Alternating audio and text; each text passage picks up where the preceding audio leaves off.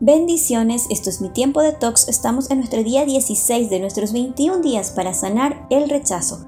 Génesis 50:20 dice, es verdad que ustedes pensaron hacerme mal, pero Dios transformó ese mal en bien para lograr lo que hoy estamos viendo, salvar la vida de mucha gente.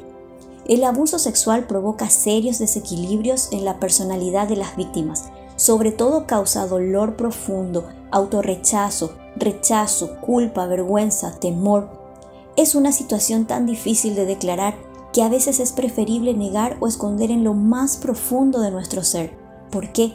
Porque en la mayoría de los casos el abuso sexual es provocado por familiares o amigos muy cercanos a la familia.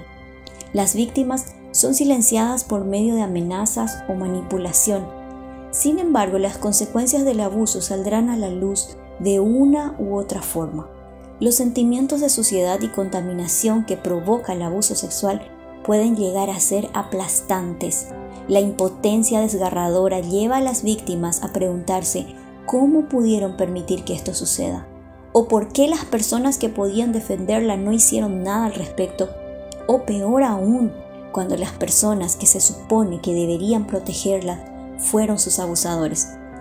No lo buscaste, no fue tu culpa no lo entendías, no comprendías lo que sucedía. Y aunque sientas que tu dignidad fue arrebatada para arrojarla al piso y hacerla pedazos, el Espíritu Santo quiere recoger cada pedazo, cerrar cada grieta para restaurar tu identidad, tu dignidad y tu valor, el cual no se mide por lo que hayas podido experimentar en el pasado, sino por lo que Dios quiere hacer a través de ti de ahora en adelante. Esta es una de las experiencias que más cuesta contar, cuesta comprender, cuesta horrores compartir. Tal vez no pudiste impedir, pero a través del Espíritu Santo tenemos el poder más importante, el poder de elegir entre quedarnos en la herida o enfocarnos en lo que Dios puede hacer a partir de ella. Dios tiene para nosotros una vida maravillosa cuando nuestra dignidad e identidad es restaurada en la presencia del Padre Celestial, podemos ser esa voz de esperanza para los afligidos. Podemos decidir cortar los patrones de odio y en lugar de venganza, ofrecer perdón.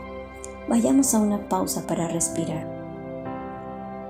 Si en tu vida has atravesado por abuso sexual que te ha causado rechazo y autorrechazo, ora al Señor entregando en su presencia todo dolor, toda confusión, todo rechazo y todo autorrechazo.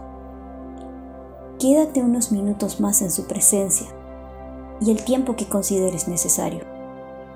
Habla con Él expresándote con tus propias palabras. Y recuerda, primera de Juan 4:16, sabemos cuánto nos ama Dios porque hemos sentido ese amor y porque le creemos cuando nos dice que nos ama profundamente.